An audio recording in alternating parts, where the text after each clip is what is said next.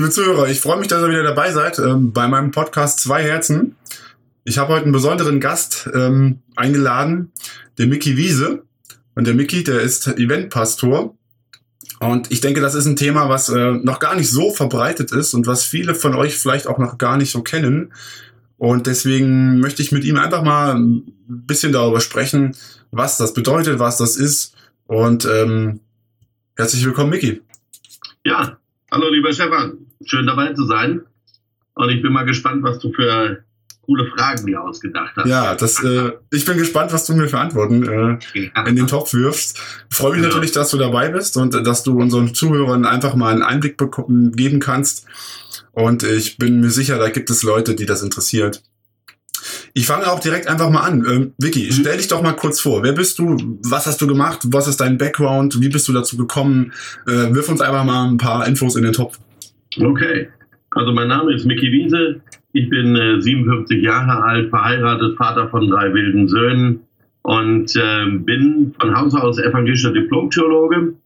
Psychologie habe ich auch studiert, habe es aber leider nicht fertig gemacht. Äh, dann habe ich äh, verschiedene Freikirchen gegründet ähm, und als es da irgendwann mal zu einem Konflikt kam, ähm, hat meine Betreuerin im Arbeitsamt gesagt, äh, eine neue Gemeinde kann ich für sie nicht finden. Äh, aber warum machen sie sich nicht selbstständig? Und ich habe noch so treu doof gefragt, ja, womit denn? Er sagt sie, mit Hochzeiten, Beerdigungen, Kindersegnung, all solchen Dingen. das stimmt, das macht mir auch total Spaß. Ja, okay. Und dann hat sie mir das erklärt, wie das geht. Und dann habe ich das vor zwölf Jahren angefangen. Und seitdem reise ich als äh, reisende Hirte der Herzen durch die Gegend. Reisende Hirte der Herzen, tolles Bild, schön. Ähm, klingt gut. Cool, da hast du ja wirklich auch einen langen Weg, zwölf Jahre, das ist natürlich eine lange, lange Zeit. Da hast du mit Sicherheit auch sehr viele ähm, Trauungen miterlebt. Und da natürlich gleich im Anschluss die Frage Eventpastor. Was bedeutet das? Was macht so ein Pastor? Und ähm, was zeichnet einen Pastor dieser Form aus? Ich glaube, viele, viele von da draußen stellen sich diese Frage. Das stimmt. Eventpastor ist äh, eine Erfindung von mir. Ähm, am Anfang hatte ich nur Pastor stehen auf der Visitenkarte und die erste Frage war immer katholisch oder evangelisch. Um das einfach mal ein bisschen zu umgehen, habe ich den Eventpastor erfunden und jetzt sagen die Leute immer als erstes, ach, das muss nicht in der Kirche stattfinden. Da sage ich genau, überall da, wo Sie Ihr Event feiern wollen und wo Sie eine pastorale Begleitung, Pastor ist ja griechisch, heißt einfach Hirte, wo so eine Art Fährmann, ein Begleiter äh, dabei sein soll, äh, da komme ich hin. Und äh, der Eventpastor ist also sowohl in Kirchen, aber auch außerhalb, der ist da zu finden, wo etwas gefeiert wird, ein Übergang im Leben. Und den begleite ich dann als äh, Hirte oder Fährmann, wie man es sagen will. Okay, das klingt gut, klingt gut. Also hast du den Begriff Eventpastor in dem Sinne für, hast du den für dich dann geprägt und erfunden oder, oder gab es den auch schon vorher? Nutzen das andere nee, auch? Den gab es vorher nicht. Ähm, es gibt ja alle möglichen Wortbildungen mit Event, aber Eventpastor ist mir noch nicht untergekommen.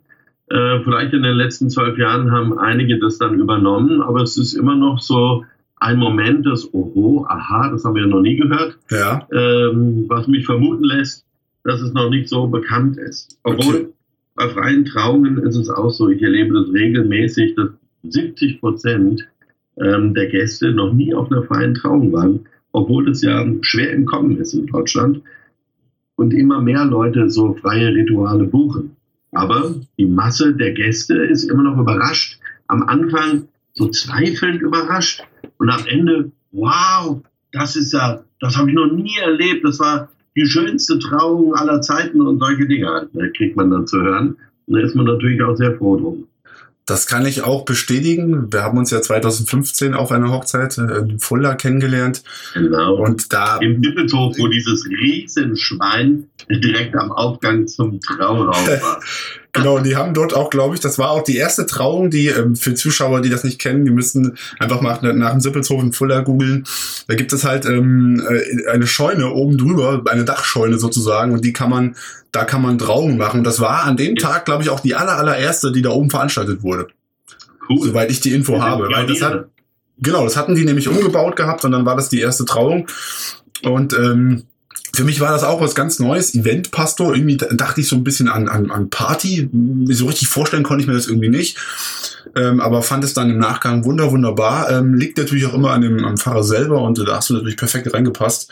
Ähm, ja. Ich möchte noch mal so ein bisschen heraus, herauskristallisieren, äh, damit die, unsere Zuschauer das ein bisschen mehr verstehen. Worin liegt denn der Unterschied äh, zwischen einer Trauung, wie du sie da machst, und zu einer ganz klassischen, wie, wie du eben meintest auch, ne, katholisch oder evangelisch und mit Kirche und so weiter? Was ist da der Unterschied? Also die klassische Trauung ähm, macht für mich vor allem dann Sinn, wenn man mit dem Pfarrer oder dem Priester persönlich bekannt ist, wenn man mit dem eine Geschichte hat. Ähm, wenn man zu einem Pfarrer geht in der Gemeinde, ähm, den man noch nie gesehen hat, dann muss man einfach wissen, der macht, äh, was weiß ich, fünf Beerdigungen, eine Hochzeit und äh, den Gottesdienst und Kindergartensitzung, was noch, weiß ich noch, alles in der Woche. Ähm, der hat, der ist total überlastet und der muss sich jetzt in ein Paar reinfinden, das er noch nie gesehen hat. Das ist natürlich umsonst, das ist ein Aspekt. Aber wenn man äh, immer mehr Paare wollen gerne, dass ähm, ich ihre Geschichte verstehe, dass ich äh, sie als Paar verstehe, dass ich das Besondere ihrer Beziehung hervorhebe, dass wir in einen, eine Zeremonie zusammen basteln zusammen, die genau das repräsentiert, so dass die Gäste da sitzen und sagen, ja, nicht anders hätte es sein dürfen. Das sind genau die beiden. Ne?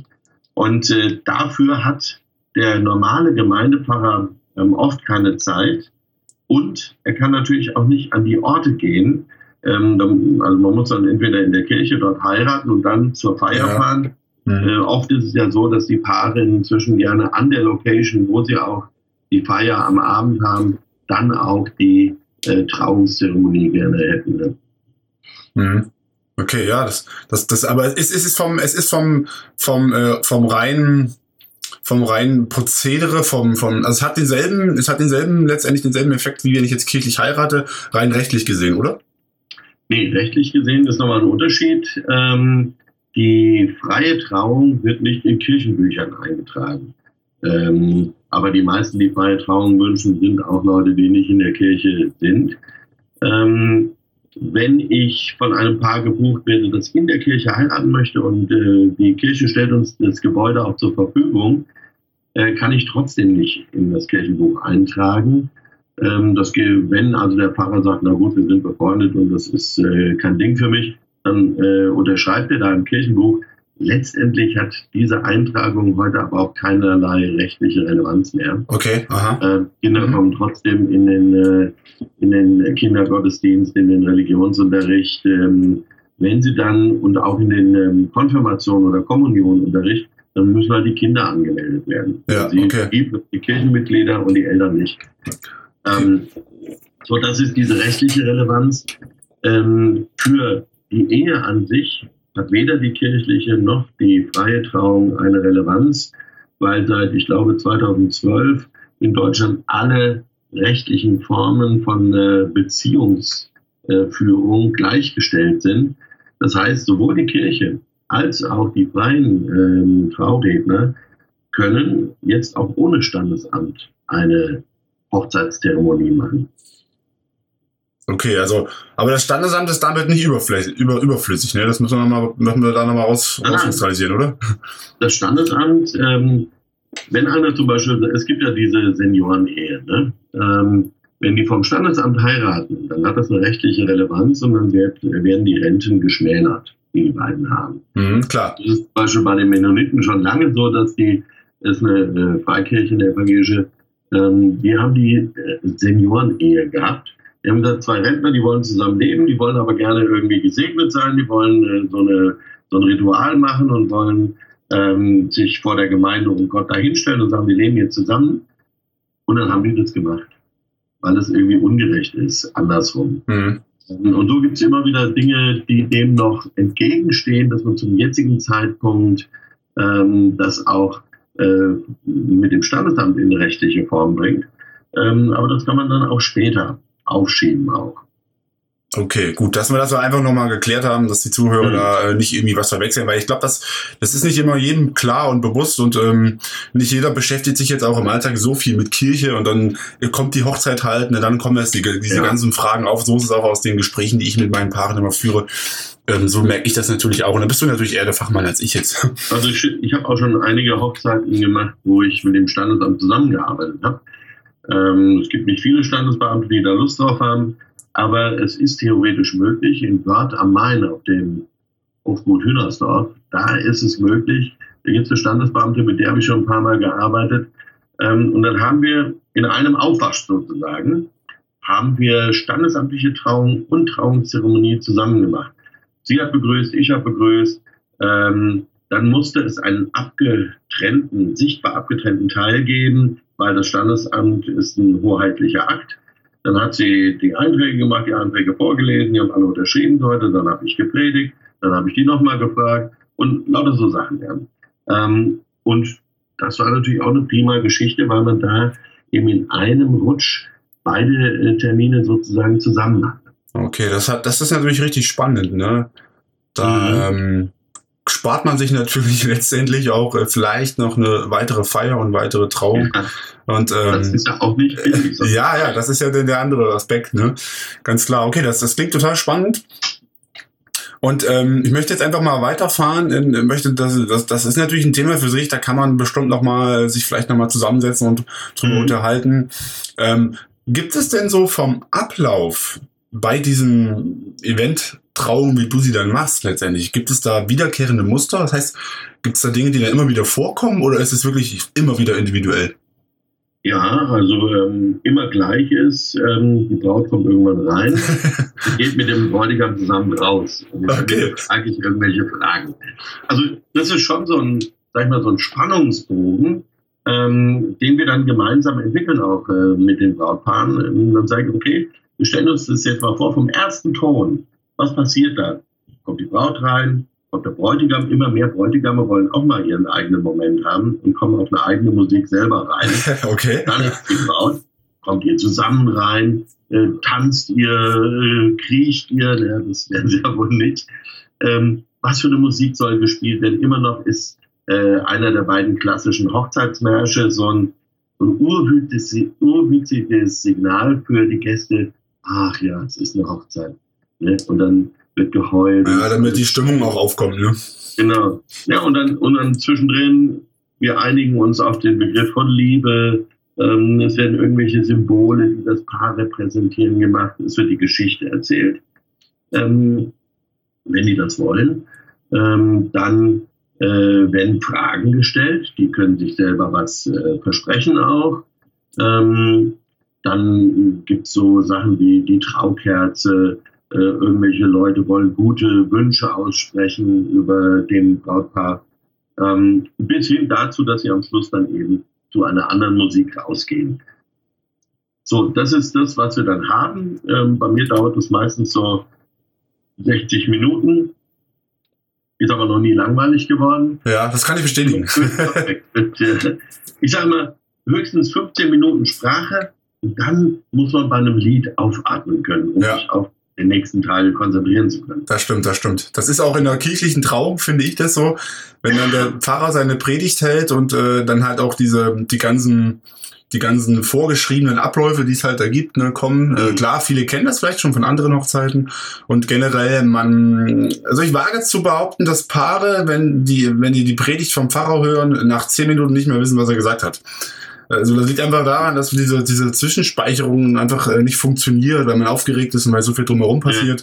Also dieser Block, den, der ist eigentlich viel zu lang, glaube ich, vom, vom, vom Aufnehmen her.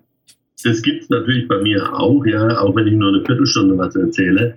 Äh, aber manchmal sehe ich die äh, sich gegenseitig versinken sie in ihren Augen, ja, äh, sie tuscheln miteinander, sie äh, berühren sich und es ist einfach, die sind sozusagen im Serotonin-Rausch, ja, und Ja. Äh, deswegen, wenn die das wollen, können die nachher die Predigt auch schriftlich bekommen, damit man nachlesen kann. Okay, und dann ist ja eventuell auch ein Fotograf dabei, der das bildlich dementsprechend festhält. Genau.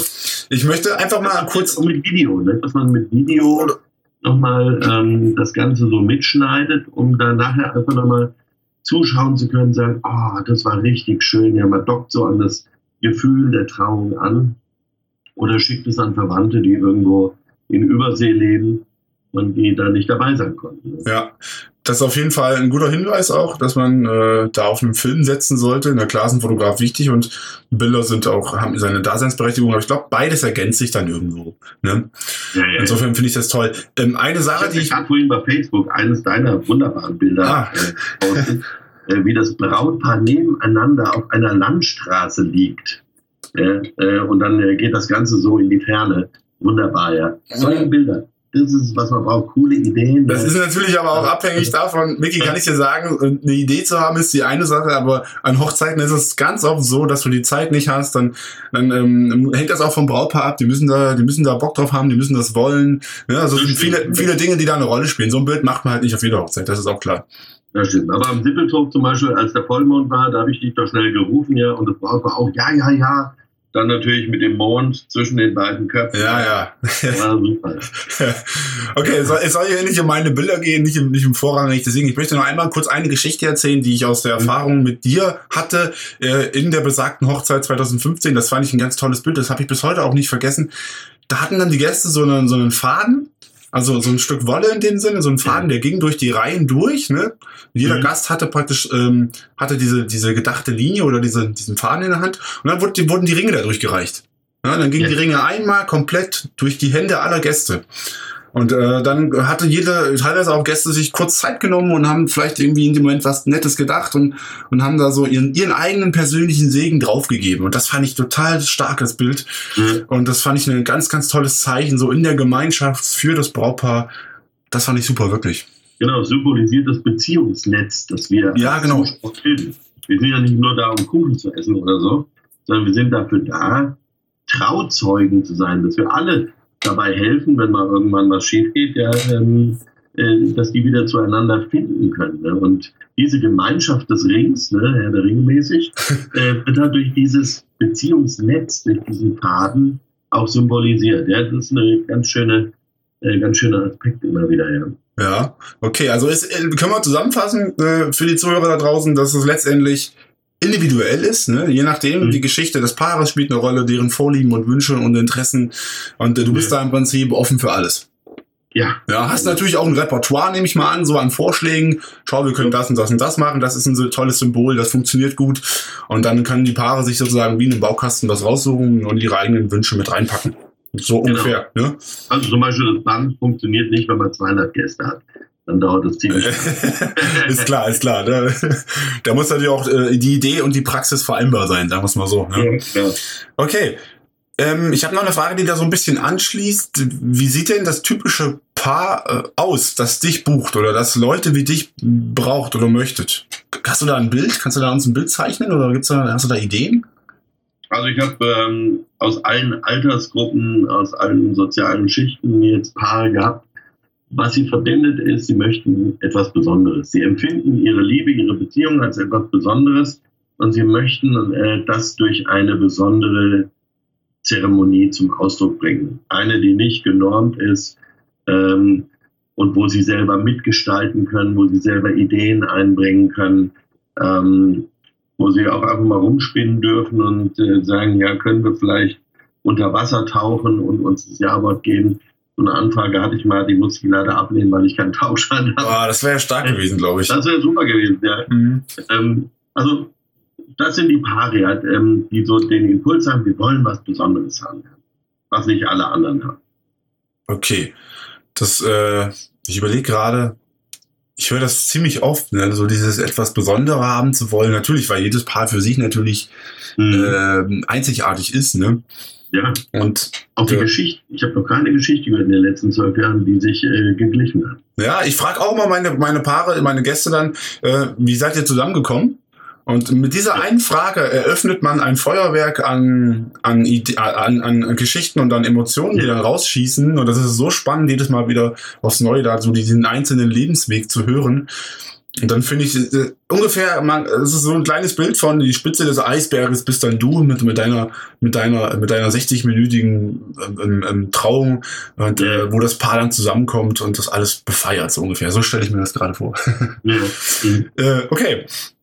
Dann ähm, eine Frage, die ich noch habe, ist, äh, was meinst du, welche drei Dinge sind denn wichtig, für Paare, wenn die sich jetzt überlegen, ah, wir möchten sowas Besonderes, wir möchten einen Pastor, der eine freie Trauung begleitet und ach, da gibt's den Mickey Wiese oder andere. Welche drei Dinge, drei Dinge würdest du den Paaren mit auf den Weg geben im Vorfeld, was sie unbedingt beachten sollten, bevor sie da jemanden kontaktieren? Genau, also erstens Chemie, zweitens Chemie, drittens Chemie. Super. Das ist das Allerwichtigste, dass die Chemie zwischen dem Paar und mir stimmt. Deswegen machen wir immer ein Schnuppergespräch, das ist völlig unverbindlich, äh, kostenlos, ähm, damit die sich das noch überlegen können. Und ich sage dann immer, jetzt wo wir hier zusammensitzen, jetzt fühlen wir uns alle gut. Ja, sag ich, ja, aber jetzt geht er nach Hause. Und wenn ich dann nicht mehr da bin, dann lasst es mal sacken und guckt mal, könnt ihr euch vorstellen, dass dieser Typ ähm, für euch eure Hochzeit zum tollsten Tag eures Lebens machen kann. Und wenn das Gefühl bleibt, dann schlagt zu. So, und danach würde ich erst sagen, okay, ähm, wie ist es mit den Kosten? Äh, kriegen wir das alles hin? Ähm, also das kann man alles miteinander besprechen, was da ist. Ja? Ähm, aber die Chemie ist das Aller, Allerwichtigste. Und vor allem, gut, dann sage ich jetzt doch nochmal was anderes außer Chemie, die ja. Budgetierung ist wichtig. Die was bitte? Ähm, ich, also die meisten Paare geben mindestens 10.000 bis 20.000 Euro aus für so eine Hochzeit. Und äh, dann hatte ich ähm, eine Anfrage und die hatten, ich glaube, also sie hatten 80 Prozent ihres Budgets hatten sie nur für die Location und das Essen ausgegeben. Mhm. Jetzt hatten sie nur noch 2000 Euro übrig ähm, für den, ähm, den Zeremonienmeister, den Fotografen, die Musik, ähm, für alles andere. Das sollte jetzt noch schnell da rein. Da habe ich gesagt, da, da werdet ihr in zehn Jahren total unglücklich drüber sein. Wenn ihr jetzt einsparen müsst und ihr habt schlechte Fotos, ähm, die ganze Verwandtschaft erzählt in 20 Jahren noch, was für ein mieser Pastor das war, äh, der komische Sachen gesagt hat oder so. Ne? Ähm, also da darf man nicht sparen, sondern muss ähm, das in Relation setzen. Ja? Und ich sag mal, gerade die Zeremonie, dass sie ordentlich begleitet wird mit Musik, mit, äh, mit Fotografie und mit dem Zeremonienmeister, ähm, das macht für mich, glaube ich, 70 Prozent des ganzen Dings aus. Und so muss auch die Budgetierung laufen. Okay, also gibst du das deinen Paaren auch im Vorfeld bei deinem Schnuppergespräch mit auf den Weg dann so? Sprich, sprichst du darüber? Ich spreche darüber, wenn es noch nicht klar ist. Ja, ähm, den meisten ist es schon klar. Äh, die fragen ja erstmal schriftlich an. Und da steht ja schon alles äh, drin auch. Äh, da beschreibe ich den, den Plan, den ich habe und wie viel diese Begleitung auch kostet. Ähm, äh, Journal Frankfurt hat mir mal gesagt, so eine Zeitung hier in Frankfurt, dass ich äh, im mittleren Preissegment liege. Da war ich ganz schön erschrocken. Aber das kann schon auch ganz schön teuer werden, lohnt sich aber auch. Weil das ist eine Luxusleistung, die man sich hier einkauft. Und äh, dann ist die Frage, will ich äh, mit so einem alten, klapprigen Auto unterwegs sein oder will ich eben hier auch mit einem schönen Auto, das mir gut gefällt, unterwegs sein. Ja, auf jeden Fall. Da sprichst du natürlich einen weiteren großen Themenbereich an, was Kosten betrifft und, äh, und Relation ja. und, und Bedeutung auch für das Paar. Das, äh, glaube ich, passt jetzt hier nicht ganz so wirklich rein. Deswegen will ich da jetzt auch nicht so weiter darauf eingehen. Das, das sind Dinge, die müsste mich vielleicht nochmal anderweitig beleuchten. Man kann ja auch googeln, es gibt so Budgetrechner, ja, wo ja, da gibt es viele Möglichkeiten. aufmerksam gemacht wird. Ja, ja. Genau, also was ich da vielleicht zusammenfassend äh, noch aus meiner Erfahrung her sagen kann, ist einfach, dass die Paare sich oder ihr da draußen, wenn ihr heiratet, ihr müsst darüber reden. Es muss vorher ganz klar sein, wie viel Geld haben wir, was möchten wir ausgeben, wie sind wir bereit, wo zu verteilen, ja, was, was mhm. bin ich bereit für einen Fotografen auszugeben oder für den Pastor und so weiter, dass da einfach keine Konflikte entstehen. Ja. Okay, ähm, Miki, wir sind fast durch. Ich habe noch eine Frage, wo du ein bisschen schwellen kannst in Erinnerungen. Ah. Und zwar, äh, welches war denn dein schönstes Erlebnis bei einer, bei so einer Trauung, wie du sie da machst? Gibt es da eins? Kannst du das ein bisschen erklären, was da passiert ja, ist? Also mir fallen spontan zwei ein. Das eine war ähm, eine Überraschungshochzeit ähm, in der Villa Kennedy in Frankfurt, so ein äh, schönes Hotel. Und äh, das Brautpaar hatte alle Verwandten und Freunde eingeladen zur Geburtstagsfeier des Opas. Ja, da Okay.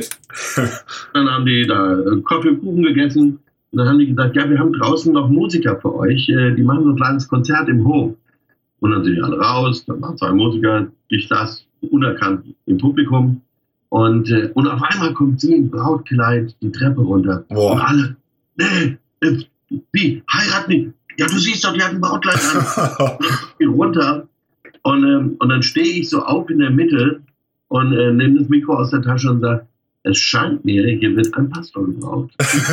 Du da. Und dann habe ich ein bisschen über Überraschung und so weiter gesprochen. Und nach der Zeremonie, alle Handys wurden gezückt, in der Welt rum erzählt. Ihr glaubt nicht, was hier gerade passiert ist. stark, stark. Ja? Das war sehr schön. Und das andere Erlebnis, was ich auch so wunderschön fand, so romantisch, war, da, da habe ich die Zeremonie fertig gemacht. Danach kam es dann zu einem Brautstrauß werfen. Und alle Singlefrauen äh, versammelten sich da dann. Und auf einmal, bevor es losging, kommt einer und sagt, äh, Schatz, kannst du noch mal kurz rauskommen? Ähm, du musst dich hier nicht anstellen für einen Strauß. Und ist auf die Knie gegangen und hat hier einen Antrag gemacht. Oh. Ah, Also während der Trauung oder während der Hochzeit den Antrag, genau. Antrag, äh, Antrag in Antrag oder so ungefähr. genau, also das war auch wunderschön, ja. Okay, aber das klingt natürlich mega stark, deine erste Geschichte. Das muss ja unf also wie, allein mein, meine Vorstellung gerade, was da so an Bildern durchläuft. Aber das klingt ja wie im Film. Ja, Richtig stark, richtig stark. Toll, toll. Und ähm, ah ja, im Film, genau. Filme werden auch oft gerne nachgespielt.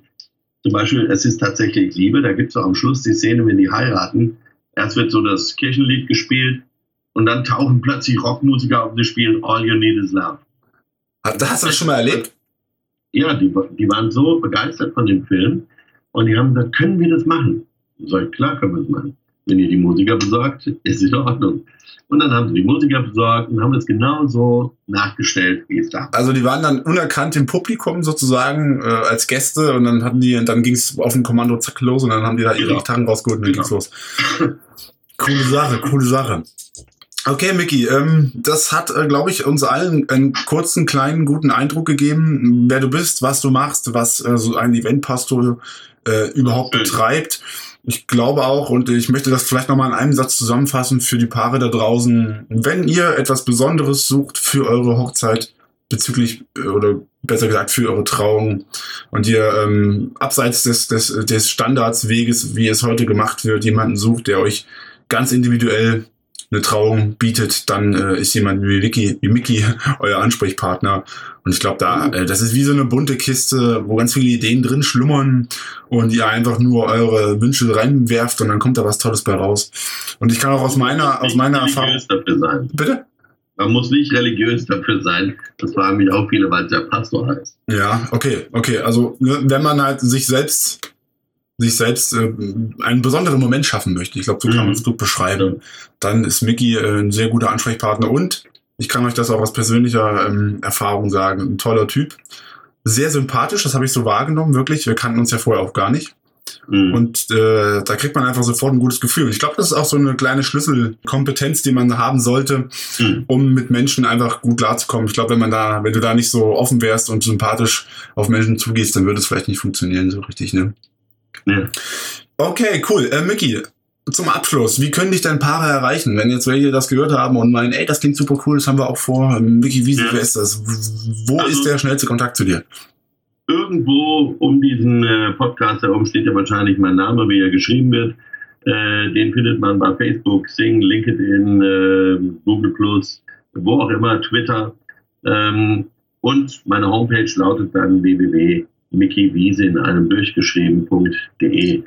Ähm, und da kommt man über alle Kanäle gut an mich an. Perfekt, okay. Dann hoffe ich, dass du in Zukunft noch viele, viele, viele tolle Geschichten erleben wirst. Vielleicht äh, diese eine Geschichte erweitern kannst mit einer neuen oder mit ein paar neuen. Und äh, dass die Paare da draußen vor allem eine kleine Vorstellung bekommen davon, worum es hier geht und mehr, wer Mickey ist und was Event-Pastor äh, überhaupt bedeutet. Mickey, ich danke dir, dass du dabei warst. Sehr Finde gerne. super cool. Vielleicht können wir ja nochmal zusammenarbeiten. Vielleicht Mhm. sieht man sich auch nochmal wieder. Und ähm, vielleicht auch da. Mal gucken. Ich glaube, ich bin dieses Jahr und nächstes Jahr bestimmt nochmal da. Mhm. Und dann ähm, ähm, hoffe ich und wünsche dir natürlich auch für dich persönlich alles Gute und Liebe. Ne? Ja, vielen Dank. Perfekt. Ich danke dir. Auch, mein Lieber. Und das war's auch schon. Die zweite Folge des Podcastes Zwei Herzen. Ich hoffe sehr, es hat dir gefallen. Du konntest ein paar Dinge aus unserem Gespräch mitnehmen mit Mickey. Und wenn dir der Podcast gefallen hat, dann gib mir noch einfach eine Bewertung auf iTunes oder schreib mir eine Mail, wenn du Themenvorschläge hast oder sonstige Anregungen. Ich bin gespannt auf dich und ähm, freue mich auf das nächste Mal.